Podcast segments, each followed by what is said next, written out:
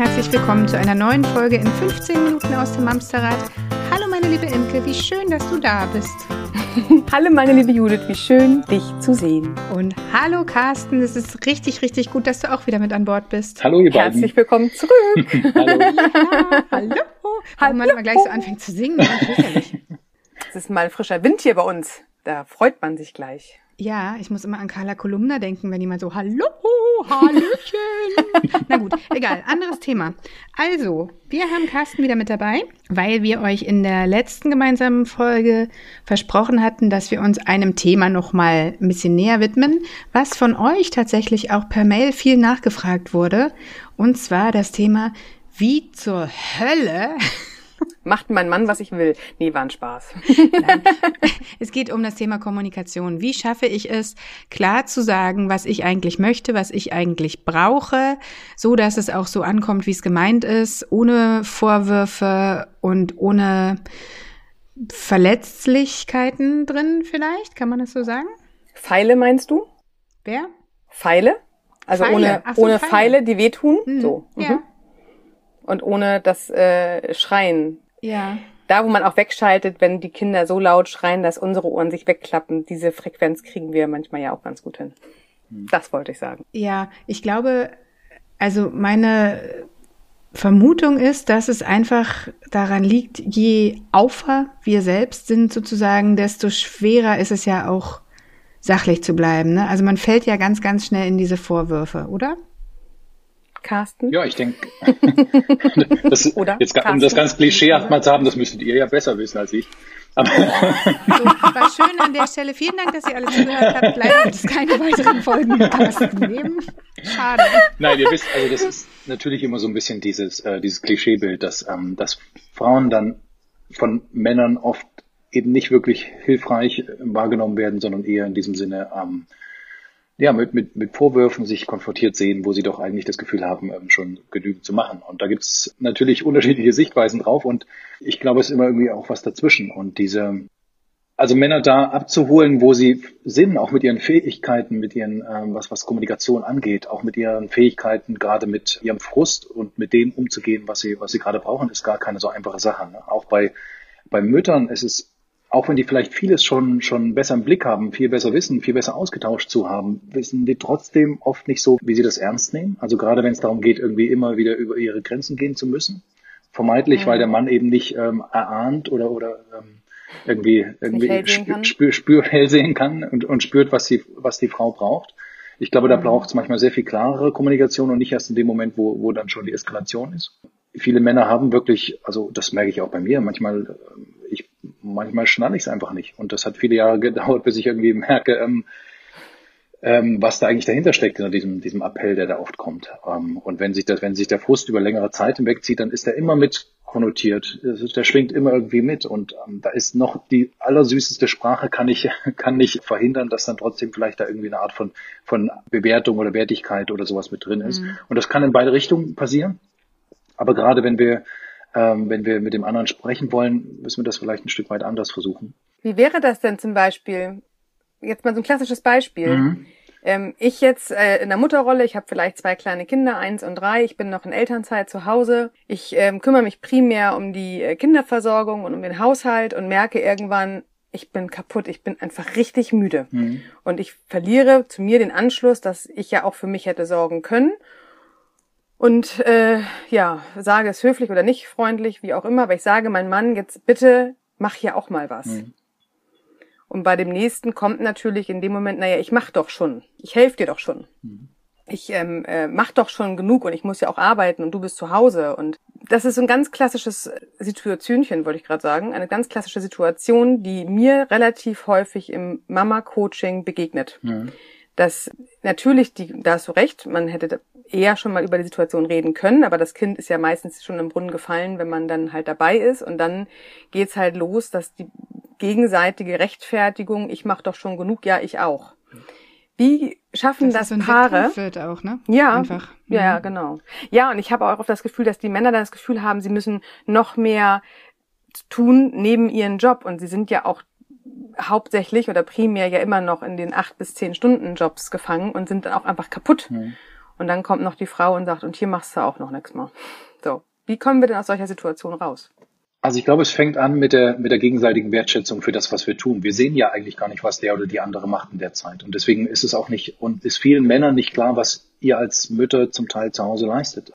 Diese Berechtigung, dass beide Bereiche eigentlich ihren, ihren Wert, ihre Wertschätzung verdient haben. Ich glaube, das ist wichtig. Und viele, also ich merke das bei mir manchmal auch, ähm, weil ich im Moment die Kinder mehr noch habe, dass diese, diese Wertschätzung dann für Arbeit unter Umständen nicht da ist. Dass ich irgendwie sage, na ja, das, das Kümmern ums Kind ist ja eigentlich das Wichtigste überhaupt und das ist die wertvollste Arbeit, die man machen kann. Gleichzeitig gibt es aber auch die berufliche Arbeit, die irgendwie auch da sein muss, damit der ganze Rahmen irgendwie stimmt und das alles so geht. Und es fängt, glaube ich, viele Frauen, das ist zu meiner Erfahrung, wollen eigentlich im Grunde gesehen werden mit dieser Verantwortung, die sie da haben, die sie die ganze Zeit tragen. Und dann umgedreht allerdings auch so. Ich erlebe viele Väter, die eigentlich zerrissen sind in diesem naja, diesen Spagat, den, den viele Frauen schon seit Jahrzehnten versuchen, die Männer jetzt eben auch versuchen, gut bei ihren Kindern, gut bei ihren Partnerinnen zu sein ähm, und dann eigentlich immer wieder ans Limit zu kommen und zu merken, ich werde keinem gerecht. Und die sind dann auch eigentlich ja völlig gestresst am Abend und dann wird dann quasi die Erwartung gleich da von, von Müttern gestellt, komm, wenn du nach Hause kommst, du hast ja quasi den ganzen Tag nichts gemacht, jetzt kümmere dich mal um die Kinder. Ähm, dieser Vorwurf ist oft mit dabei und ähm, beide Seiten können damit nicht gut umgehen. Und da ist, glaube ich, sehr hilfreich, ähm, zu besprechen, ich brauche als, als, als, als Mann, ich brauche da eine, eine halbe Stunde Abstand, damit ich die ganzen, den ganzen Ballast, die Konflikte, die Themen, die, die mich da auch aufgewühlt haben, der Stress, der da ist, der Druck vielleicht durch äh, alle möglichen Dinge, die da sind, ich muss den hinter mir lassen für einen Moment, damit ich gut bei euch sein kann und das auch wirklich so klar einzufordern. Und wenn Mütter wollen, dass ihre Männer präsenter sind und wirklich auch diesen Übergang gut schaffen und dann gut da sind, dann ist das dringend nötig. Gerade durch Corona sind diese Übergänge viel knapper oder gar nicht mehr da gewesen. Mhm. Das ist wichtig. Mhm. Und dann ist es oft so, dass Mütter einfach auch ein Stück weit zeigen müssen, was das, was, was das bedeutet. Also einfach wirklich auch aus bestimmten Sachen rauszugehen und die Verantwortung beim Mann zu belassen, damit er ein Gefühl dafür bekommt, was das eigentlich bedeutet. Also mhm. ich, ich habe Mütter begleitet, die wirklich dann gesagt haben, hey, ich nehme, ich brauche wirklich einen Tag die Woche für mich, ich muss das und das machen, irgendwie übernehmen du am Samstag mal die Kinder. Und wenn das in vielen Familien, wo das vorher noch nicht der Fall war, wo der Vater noch nicht die Verantwortung alleine für so einen ganzen Tag hatte, dann kann sich dadurch eine ganze Menge verändern. Ähm, also mhm. nicht so in diesem nebeneinander ständig erwarten, dass der andere äh, spürt, was da gerade gebraucht wird, weil das ist für viele Männer nicht einfach, umgedreht genauso. Und da, wenn einfach Dinge anders angehen, wirklich konkret zu zeigen, hier ist meine Grenze, ich bin erschöpft, also wirklich auch diese Verletzlichkeit zu zeigen, hey, ich, ich, ich pack das nicht mehr, ich komme an mein Limit. Und das ist auch ein Appell, den ich immer den Männern gebe, dass die wirklich zeigen, wie es ihnen gerade geht, dass sie überfordert sind, dass sie in bestimmten Situationen nicht wissen, was sie wirklich machen müssen, was ihre Frauen brauchen. Und da entsteht hoffentlich dann eine Ebene, wo man echter und ehrlicher miteinander kommunizieren kann. Aber das ist ja auch ein Stück weit Schwäche eingestehen, ne? von beiden Seiten. Also du musst als Mutter einmal aufmachen und nicht sagen, nie kannst du und jetzt mach doch mal, sondern du musst halt auch an der Stelle sagen, pass mal auf, ich schaffe es nicht mehr und zwar aus dem und dem Grund. Ähm, und du musst als Mann dann also ich stelle mir das wahnsinnig schwer vor, zu sagen, du weißt du was, ich würde total gerne, aber ich habe ehrlich gesagt überhaupt gar keine Ahnung, was du gerade von mir erwartest. So, mhm. weißt du, es ist ja, es ist ja auch ein, ein Stück weit eine Schwäche, die man da eingesteht. Und meistens ist es ja auch so, dass wir schon viel weiter sind, über diesen Punkt schon hinaus. Also natürlich wäre es irgendwie total cool, wenn man sich von vornherein äh, einen Weg aneignet, vernünftig miteinander zu kommunizieren. Aber das ähm, ist ja in einer Partnerschaft ohne Kinder, vielleicht sogar noch mit zwei getrennten Wohnungen, noch gar nicht so nötig, wie es dann Knallauffall mit der Geburt eines Kindes wird, oder? Mhm, absolut. Also da, wie, wie kommt man denn da raus wieder, wenn man da einmal drin steckt, so? Naja, viele kommen da raus, wenn dann die sprichwörtliche Wand äh, dasteht, ne, wenn sie davor gefahren sind. Viele Männer realisieren mhm. oftmals erst, wenn wirklich eine absolute Krise da ist, dass sie, dass sie was übersehen haben, dass sie nicht die Prioritäten so gesetzt haben, wie es vielleicht gut gewesen wäre, dass sie nicht offen genug waren, sich zuzugestehen, dass das, dass sie das gerade nicht so schaffen, wie sie das sich vorgenommen haben und das, wie das gerne ihre Partnerin die sich wünschen würden. Und ich kann mir vorstellen, dass es wirklich diese Dramatik braucht, diese Ernsthaftigkeit, nicht im Sinne unbedingt von einer Trennung oder sowas, aber im Sinne von, ich bin, ich bin wirklich am Ende und ich kann so nicht weitermachen. Wir müssen uns mhm. zusammensetzen, wie das anders geht.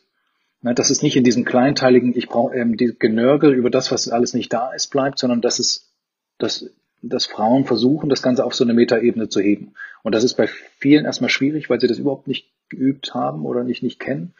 Aber das scheint mir der erste, der einzige gangbare Weg zu sein, wo Männer dann auch wirklich eingestehen können, wenn sie merken, ihr als Mütter zeigt euch verletzlich, auch in dem, was sie vielleicht nicht schafft.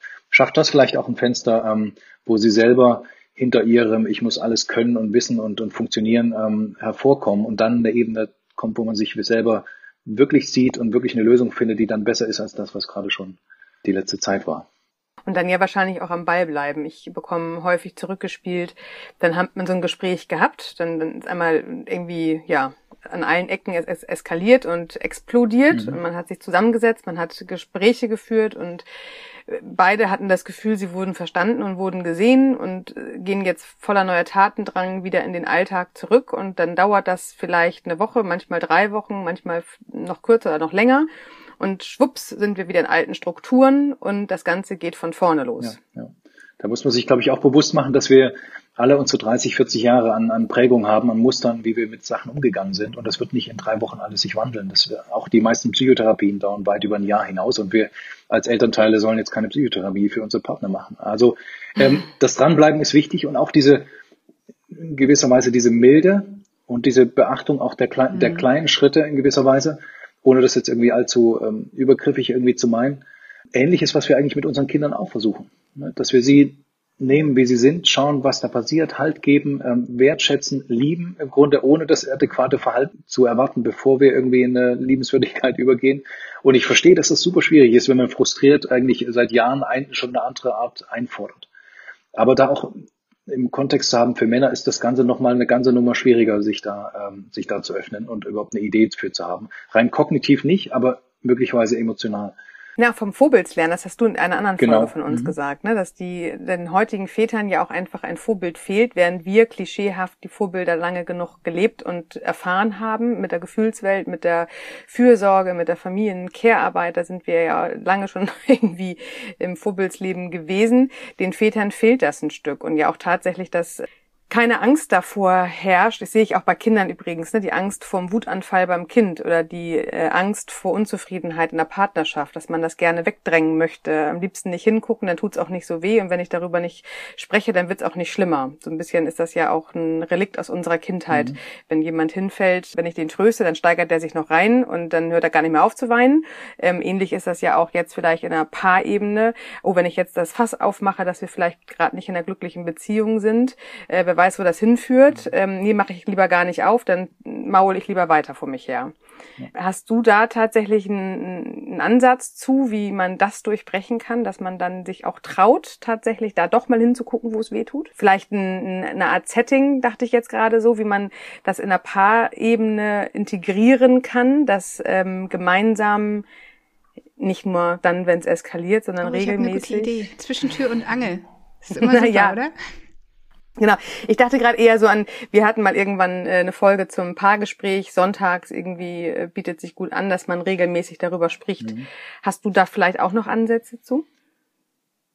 Also diese äh, Momente, dass man als Paar überhaupt zusammen ist, das ist schon mal der erste Schritt. Da braucht es erstmal gar kein großes Instrument. Es gibt diese schönen ähm, Spiele, wo man dann wirklich sich hinsetzt und dann 15 Minuten vorbehaltlos und wertungsfrei dem anderen zuhören soll. Wenn man aber kaum zwei Minuten echt sprechen kann miteinander, dann ist das natürlich ein, ein heftiger Einstieg ich glaube, es wirklich, es fängt an mit diesem vielleicht nach drei Jahren nur ums Kind kümmern und um sich kümmern, in gewisser Weise wirklich wieder diese Paarzeit zu betonen und das eben nicht vom Fernseher, sondern dann kann es, soll das eben Essen sein. Und da soll nicht über Kinder gesprochen werden alleine, sondern da soll es darum gehen, wie es eigentlich in der Partnerschaft ist. Und das verlangt eine Menge Mut.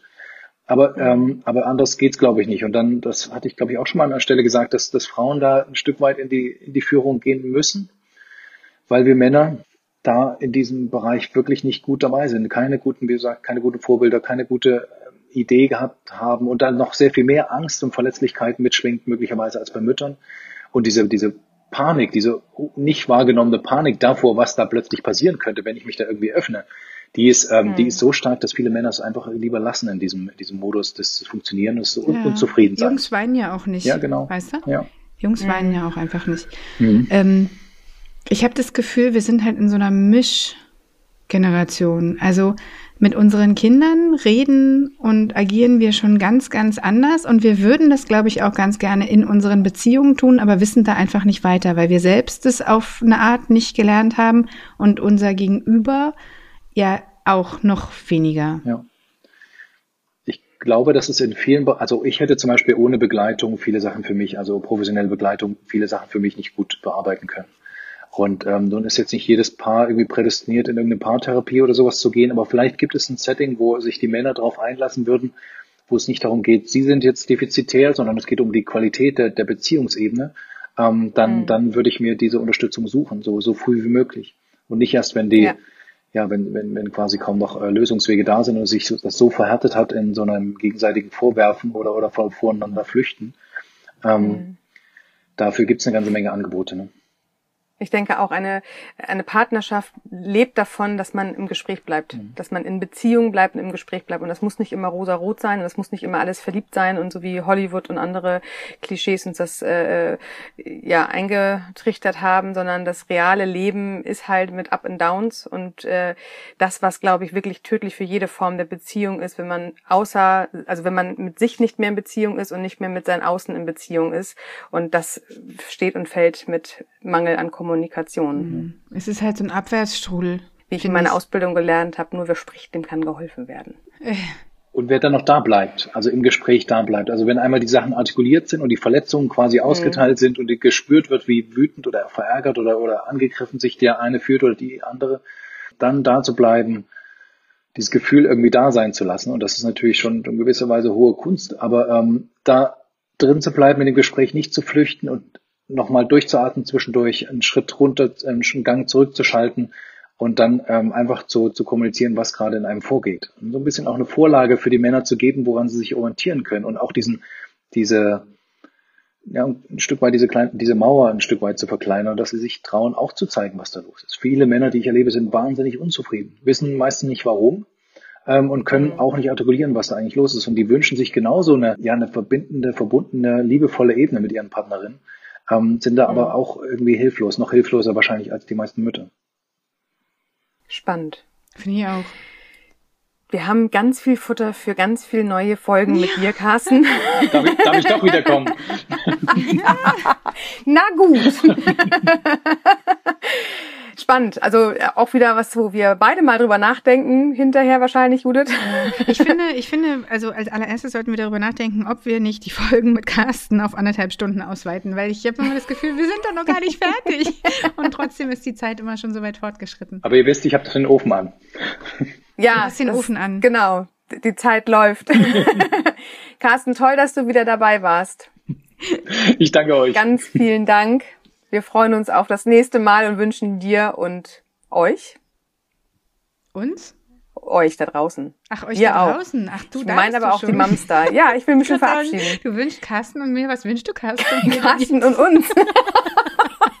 ja, Ernsthaftigkeit können wir. Super. Oh Mann, oh Mann, oh Mann. Also, ich glaube, es war das Schlusswort. Ihr wisst, wie immer, kommt uns wahnsinnig gerne bei Instagram, Facebook besuchen. Abonniert unseren Newsletter, vorbestellt unser Buch, aber auf jeden Fall auch Carstens Buch. Unser Buch heißt Gemeinsam aus dem Amsterrad. Carstens Buch heißt Up to Dad. Und jetzt kommt ihr. Wir hören uns in der nächsten Woche. Bis dann. Bis dann. Tschüss. Tschüss.